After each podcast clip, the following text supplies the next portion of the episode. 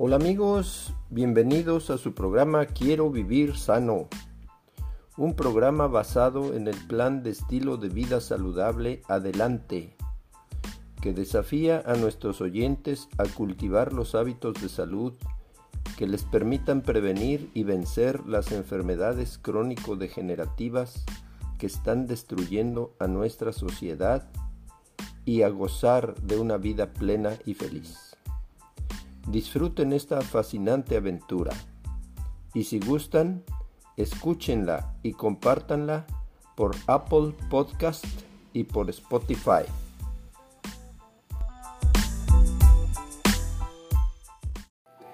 Hola amigos, aquí su servidor y amigo Jesús Alvarado López en nuestro programa Quiero vivir sano, un grito de guerra en contra de la ignorancia, la enfermedad y la muerte. El día de hoy vamos a continuar con nuestro tema que iniciamos la semana pasada acerca de la relación que hay entre la falta de sueño y el fracaso escolar. Es un estudio del doctor Juan Antonio Madrid, catedrático de fisiología y especialista en cronobiología.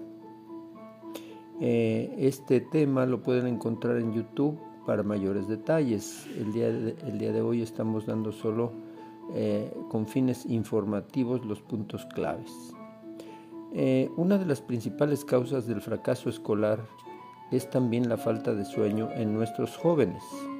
Y los temas que abordamos en este, en este programa son las consecuencias de los trastornos del sueño, las recomendaciones para mejorarlo y los falsos mitos. Eh, la, la, vez pasada platicamos de ¿A qué se dedica el doctor José Antonio Madrid como cronobiólogo? Él eh, trabaja en la Universidad de Murcia y eh, se dedica mucho al estudio de los ritmos circadianos. Eh, una de las preguntas que se le hacen al doctor muy frecuentemente es que los hijos cada vez duermen menos. ¿De qué manera influye eso en su aprendizaje y en el rendimiento escolar? Él contesta que mucho. ¿Verdad?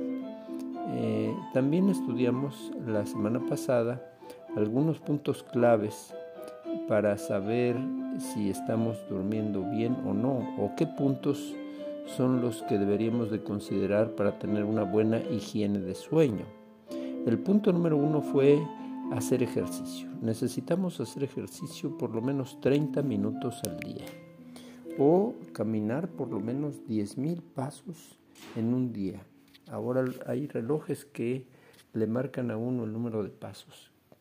Camine usted más de 10.000 pasos al día y habrá hecho suficiente ejercicio. Pasa menos de 10 horas en actividad sedentaria, viendo televisión, trabajando en la computadora o estudiando. Si, si pasa menos de 10 horas, debemos apuntarnos un punto. Así como un punto si hacemos ejercicio 30 minutos al día o 10.000 pasos al día. El punto número 3. ¿Pasas más de dos horas en la luz natural en exteriores? Nos hemos sorprendido mucho al analizar el tiempo que pasa la gente en exteriores. Punto número 4. ¿Duermes en una habitación totalmente oscura? Es muy importante. Eh, ¿Desconectas móviles, tabletas, computadoras por lo menos un par de horas antes de dormir? ¿Desayunas todos los días? El desayuno debe ser la comida más importante del día, pues es lo que nos da los nutrientes necesarios para enfrentar las actividades escolares y además nos va a ayudar para cenar menos. Si cenamos al menos dos horas antes de dormir, es lo mejor porque no se puede dormir con el estómago lleno. Ese sueño no va a ser de calidad. Eh, hay que tratar de dormir entre 8 y 10 horas al día los fines de semana deberíamos de no levantarnos demasiado eh, tiempo después de lo acostumbrado. Y eh, es bueno dormir una siesta, que sea digamos de 15 minutos al día y que no pase de 30 minutos, porque si pasa de 30 minutos entonces sí ya afectamos nuestro sueño de la noche. ¿Verdad? Entonces en el programa pasado estudiamos qué es la cronobiología, qué es un ritmo, quién gobierna los ritmos estudiamos la cronodisrupción, eh, estudiamos el tema de los cronobiólogos, qué es el tiempo social, eh, platicamos acerca de la siesta más a fondo, las siestas largas, la luz artificial, cómo nos afecta, la oscuridad, cuán necesaria es sobre todo para dormir, para qué sirve el sueño. Ese punto me llamó mucho la atención. Hace cuatro años se descubrió una función primordial del sueño. Se publicó en la revista Science y ese artículo ha dado la vuelta al mundo y está revolucionando el tema de la medicina del sueño. El sueño sirve para que se limpie tu cerebro de sustancias tóxicas que se van acumulando durante el día. Eh, si no duermes suficiente, eh, si no duermes profundamente, esos depósitos de toxinas pueden producir luego un Alzheimer, un Parkinson, un deterioro cognitivo no se arrastran suficientemente bien y se van acumulando y dañando las neuronas. Eh, también hablamos del tiempo para dormir, que es muy importante, ¿verdad?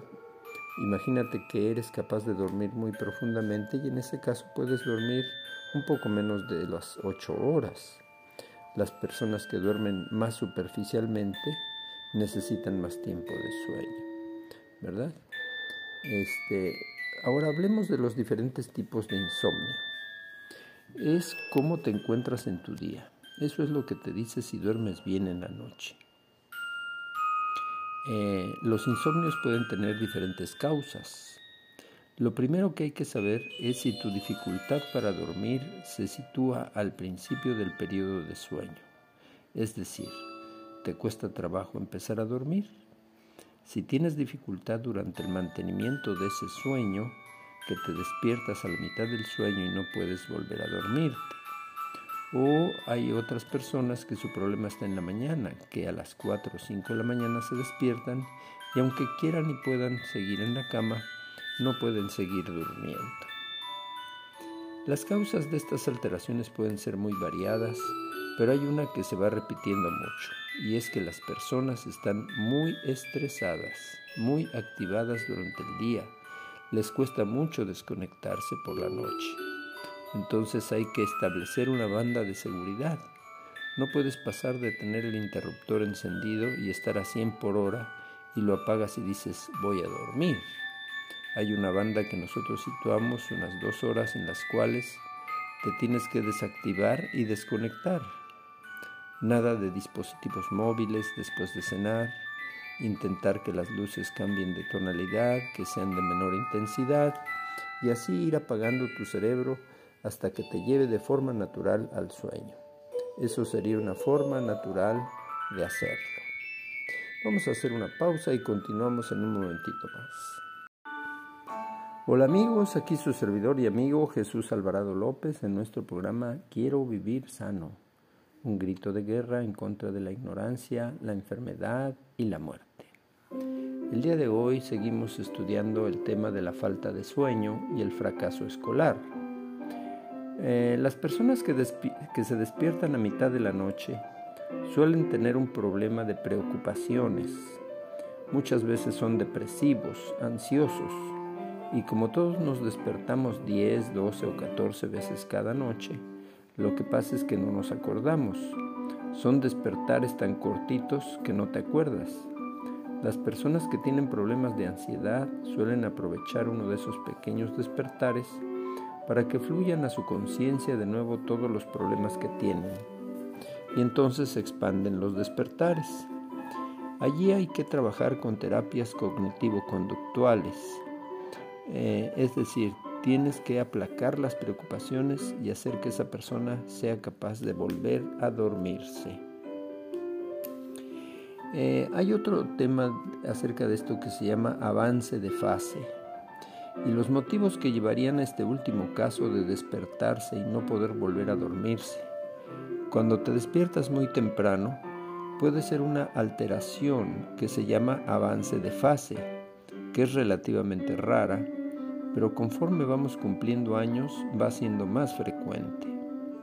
El avance de fase consiste en que tu reloj te, adelanta el sueño, te sitúa el sueño a unas horas más tempranas, pero cuando llegas a las 4 o 5 ya te has despertado. Hay muchas personas mayores que dicen, ¿y yo qué hago dando vueltas en la cocina o en la casa a estas horas? Si todo el mundo está dormido y quieren seguir en la cama. Entonces perciben una mala calidad del sueño pero es que su reloj se ha movido. Lo que hay que hacer es reubicar esa hora correctamente. Se puede hacer con técnicas, por ejemplo, actividad física por la tarde, con exposición a luz más intensa. Todo eso puede retrasar su reloj. Uno de los posibles problemas por los cuales dormimos menos y tenemos afectado nuestro reloj biológico es la luz artificial. El exceso de luz artificial por la noche. ¿Qué alternativas hay? ¿Volvemos otra vez a encender la vela o buscamos alguna alternativa tecnológicamente viable? Empezamos a estudiar que en el espectro de la luz visible hay distintas longitudes de onda. Por ejemplo, hay una banda que es azul, hay otra banda que es la verde y otra banda que es la roja. Los que se dedican a temas de iluminación y de televisión saben muy bien que componiendo esos tres colores, que son el rojo, el verde y el azul, puedes generar cualquier color. Pues nosotros nos dimos cuenta que si se podía quitar una banda del espectro, dejando el resto intacto, que te permitía ver perfectamente imágenes e incluso colores. Pero quitamos la banda que era de la luz azul con una longitud de banda muy conocida. Entonces, si filtras esa longitud de onda azul y la eliminas dejando el resto de azules y el resto de colores, podemos conseguir lo que llamamos la luz invisible. Quiero que se entienda esto. Evidentemente es algo que llama la atención. Es una luz que te permite ver imágenes, pero que tu cerebro, tu reloj biológico no va a ver que tu melatonina, la hormona, de la noche, no se va a inhibir. Lo hemos probado en animales de laboratorio, lo hemos publicado en una revista que se llama Scientific Reports y ha funcionado muy bien. De hecho, los animales iluminados por la noche con esa luz empezaban a dormir y su cerebro no detectaba actividad neuronal en el núcleo supraquiasmático en función de esa iluminación. Luego, tecnológicamente, se puede conseguir. ¿Esa luz se vende? ¿Está disponible? Sí, todavía no está tal y como la diseñamos nosotros, pero sí tenemos variantes. Y para quien esté interesado, puede elegir una serie de paneles que cambian de espectro, de un espectro blanco muy luminoso durante el día a un espectro muy cálido, muy anaranjado, muy acaramelado por la noche. Iremos cada vez más a la luz de una vela.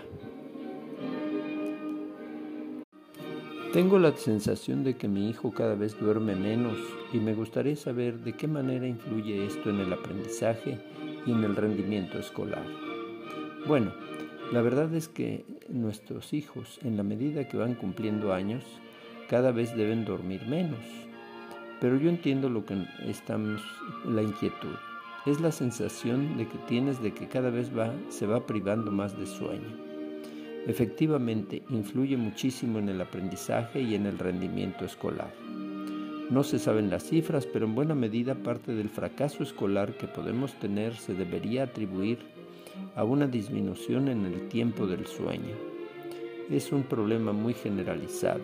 Yo creo que no nos hemos dado cuenta como país o como sociedad de la importancia que esto tiene.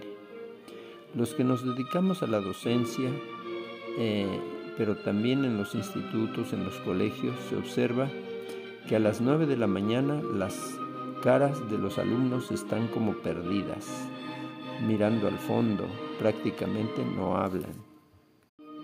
Es algo que a los profesores les puede venir muy bien. Yo, por ejemplo, he llegado a las aulas a las 8.30 o 9 de la mañana y los veo a todos con la luz apagada, en silencio. Rarísimo. A las 12 de la mañana no hay forma de que se callen. entonces hay un problema de retraso de fase, que los chicos se van a dormir cada vez más tarde y como tienen que madrugar para ir a la escuela, llegan privados de sueño. ¿Y qué hace la privación de sueño a nivel rendimiento? Vamos a hacer una pausa y continuamos en un momento más para contestar esta pregunta.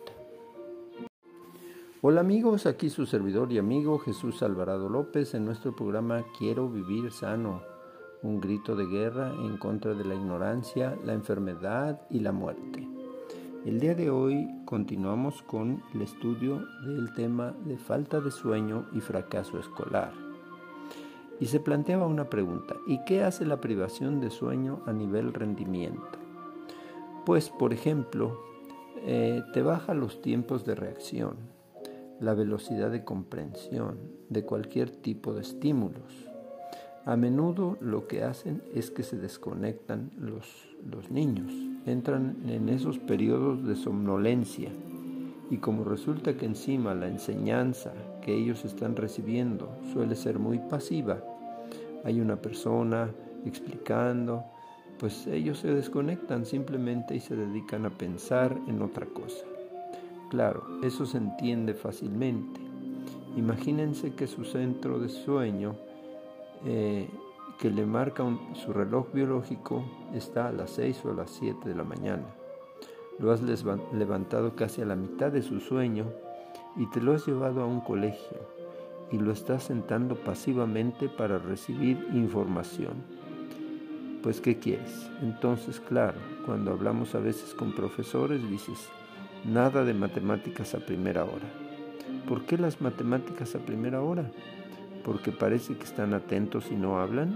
No, es verdad, están dormidos y por eso no hablan. Entonces, a la primera hora es mejor una actividad física, una actividad que implique recibir luz, una actividad que active y después ya empiezas con otro tipo de materias. Hay una forma de saber si un chico joven tiene este problema de retraso de fase. Nosotros lo estudiamos de la siguiente manera, viendo cuánto duerme los fines de semana. Pero aquellos fines de semana que no tuviese un compromiso social importante, si a él le dices cuál es tu horario de irte a la cama y de despertarte si no tuviese ningún compromiso social y pudieras hacerlo libremente, pues tú ves esa banda horaria Vamos a imaginar que esa banda horaria es, se acuesta a las 2 de la mañana y se levanta a las 10 de la mañana. Bien, pues ahí tienes. Ese sería el horario que está marcando su reloj biológico. Pero cuando tiene clase tiene que levantarse a las 7.30, no a las 10 de la mañana. Entonces ese cambio entre los días de clase y los días de fines de semana, que me levanto a las 7.30 y me acuesto a las 10, esa diferencia horaria se llama jet lag social. ¿Qué es el jet lag? Es un desajuste temporal de las funciones del cuerpo humano tras un viaje largo en avión. ¿Y cuánto tiempo dura un jet lag? El jet lag suele desaparecer entre los dos a seis días. Sin embargo, ten en cuenta que el cuerpo necesita alrededor de un día por cada zona horaria que se atraviese. Es decir, si viajas a un sitio que tiene cuatro horas de diferencia, tu cuerpo quizás no se adapte del todo hasta cuatro días después. Todos los fines de semana tiene un desfase horario, está saltando, pero encima es un jet lag crónico. No es como cuando viajamos puntualmente, sino que lo mantienen años y años. El jet lag social tiene muchas consecuencias a nivel salud. Por ejemplo, a nivel de síndrome metabólico, mayor tendencia a obesidad. Suelen tener mayores tendencias depresivas, mayor uso de estimulantes, de drogas. Entonces el jet lag, social extremo puede incluso desembocar en unas situaciones que son raras pero que se pueden dar. Eh, déjenme contarles el caso de un chico que vivía en Barcelona y que se marchó a Estocolmo, Suecia, en el otoño. Eh, iba a empezar un curso allá. Claro, era un chico muy joven, de 13 años, viene de un lugar muy iluminado, con mucha intensidad luminosa, te vas a un lugar donde hay poca intensidad en invierno, que ya de por sí genera una depresión estacional. ¿Qué ocurre? Pues empezó además de ser una persona muy adicta a las tecnologías, al ordenador, con poca actividad física, se juntó todo, fue la tormenta perfecta.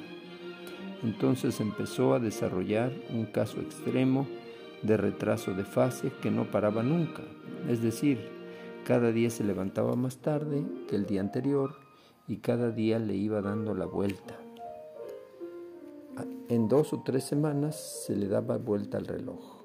Eso imposibilita una vida normal de ir al colegio, de cualquier otro tipo de actividad. Es un caso muy interesante porque lo estudió la clínica Estíbil de Barcelona con nuestros equipos de relojes. Lo seguimos a lo largo de seis meses y al final se estabilizó el chico. Se consiguió estabilizar porque vino a Las Palmas donde vivían sus abuelos o unos familiares y consiguió estabilizarse allí. Son casos extremos, ya digo, pero bueno, hay que tener en cuenta que se pueden dar. Pero entonces, ¿qué le digo a mi hijo que ya tiene el hábito de dormir poco? ¿De qué manera puedo ayudarle? Bueno, ahora no personalizaría en tu hijo, sino me iría un poco de hablar en términos generales a la población. No es un problema solo de tu hijo, es un problema general.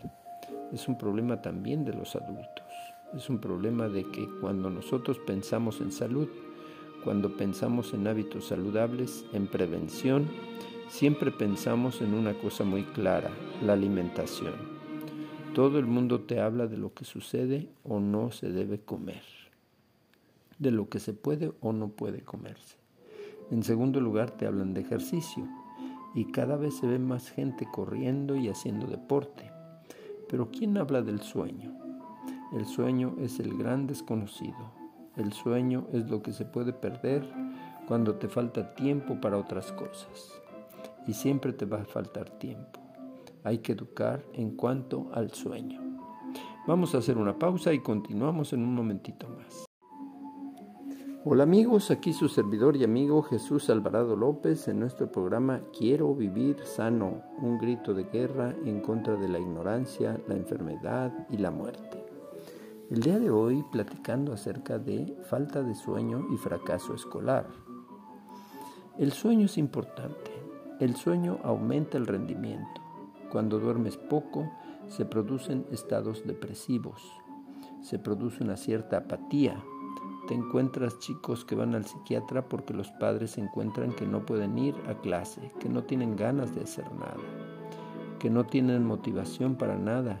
Y en realidad es un problema de que están durmiendo poco, de que les falta sueño de forma crónica. Hay que educar en cuanto a eso.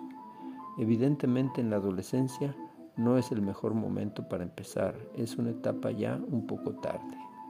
Las pautas hay que ir marcándolas antes. Pero bueno, hay alguna receta muy rápida que se podría aplicar. Un chico que le cuesta ir a la cama para dormir y que le cuesta levantarse. Si consiguieras que por la mañana levantarse empezara a recibir luz natural, que fuese caminando o en bicicleta a la escuela, pues ya conseguirías un adelanto de una hora como mínimo. Y luego, por supuesto, intentar y conseguir que no duerma con dispositivos móviles. No se puede dormir con un móvil debajo de la almohada. No se puede dormir con un móvil al lado de la cabecera. No tanto por las ondas electromagnéticas, que hay quien dice que también perjudican, sino porque la vibración de un WhatsApp a las 3 de la mañana puede bloquear esos pequeños despertares que todos tenemos. Pueden de pronto convertirse en un momento en el que vuelves a mirar el móvil y te vuelves a enganchar en una conversación. Me interesa mucho esto porque es verdad, tenemos la tendencia a dejar el celular en el buró porque ese mismo móvil es nuestro despertador. ¿Qué consejo nos puedes dar para evitar ese tipo de problemas? El problema no solo se da con el celular, también se da en menor medida con una tableta, con un libro electrónico, es decir, todos son dispositivos electrónicos que tienen una característica muy perversa, y es que en esa luz que emiten, yo antes hablaba de que había una luz azul del espectro azulado, que era la más peligrosa, porque es la que llega a tu reloj. Pues precisamente, si analizamos el espectro de un móvil, de un ordenador, de una tableta, todos tienen un pico en el azul, y ese pico en el azul a una distancia de pocos centímetros de tus ojos te dice, es de día, no te duermas, ¿qué haces durmiendo a esta hora? Entonces estás retrasando tu sueño. Con la televisión pasa lo mismo, tiene ese efecto, la luz. Pero tienen un segundo efecto, son estimulantes, no es algo que te hagas pasivamente. Normalmente interactúas, interactúas emocionalmente y esa activación te va a producir una excitación que te dificulta el sueño. Por tanto, fuera los móviles, fuera los celulares. Consigamos un despertador más tradicional o mejor aún, lo ideal sería una lámpara despertadora que te despierte con luz. Que cuando llegue una hora determinada empiece a encenderse más luz, luz intensa y genere un amanecer natural. Claro, si no te despiertas, una alarma después por si acaso. Y hay formas de medir o evaluar cómo es la higiene o la educación en el sueño que tienen nuestros escolares. Eh, al principio del programa platicamos acerca de ese test de 10 preguntas en las que nos apuntamos un punto y que la máxima puntuación fue 10. Eh, hablando de días de examen, quieres exprimir a tope el tiempo, pasas toda la noche estudiando. ¿De qué manera afecta eso también el sueño? ¿Es verdaderamente efectivo? Es una conducta nefasta. Siempre, siempre lo decimos, porque una de las funciones que tiene el sueño es consolidar la memoria. Entonces, si tú quieres llevar las cosas fijadas con alfileres de tal manera que inmediatamente que te llegue la pregunta todavía te acuerdes de algo, pues a lo mejor tiene un cierto efecto, pero desde luego aprendizaje a medio y largo plazo para nada, porque lo vas a olvidar así como has intentado aprenderlo. Pero tiene un segundo efecto que es peor todavía. Yo he hecho una infinidad de exámenes. Hay exámenes tipo test, donde hay un porcentaje de preguntas que son muy simples, muy sencillas. Entonces hay alumnos que cuando las hacen han pasado la noche sin dormir, lo leen mal y marcan una respuesta equivocada. Ese mismo alumno en tu despacho lee la pregunta y nunca la fallaría. No se puede fallar. ¿Por qué pasa eso? Porque cuando tú estás privado de sueño, no tomas decisiones correctas. A veces no entiendes o sobreentiendes algo que no es lo que dice la pregunta.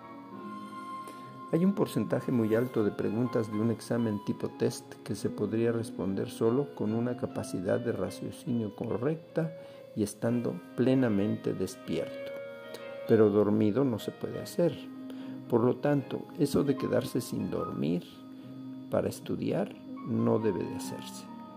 También otra, hay otra mala costumbre, estudiar toda la noche.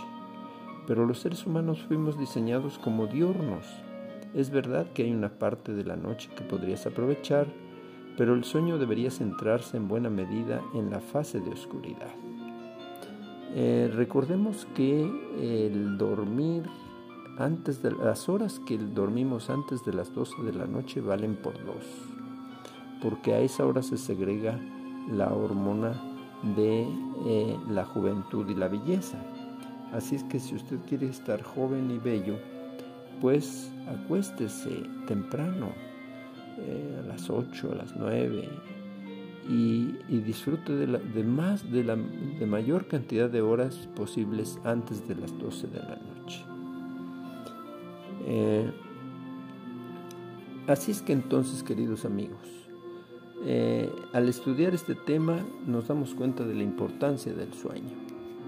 Queremos para finalizar decir a todos que Dios les bendiga y les guarde, que haga resplandecer Dios su rostro sobre ustedes y tenga de ustedes misericordia. Que Dios alce a ustedes su rostro y ponga en su corazón la paz del cielo que sobrepasa todo entendimiento. Hasta la próxima.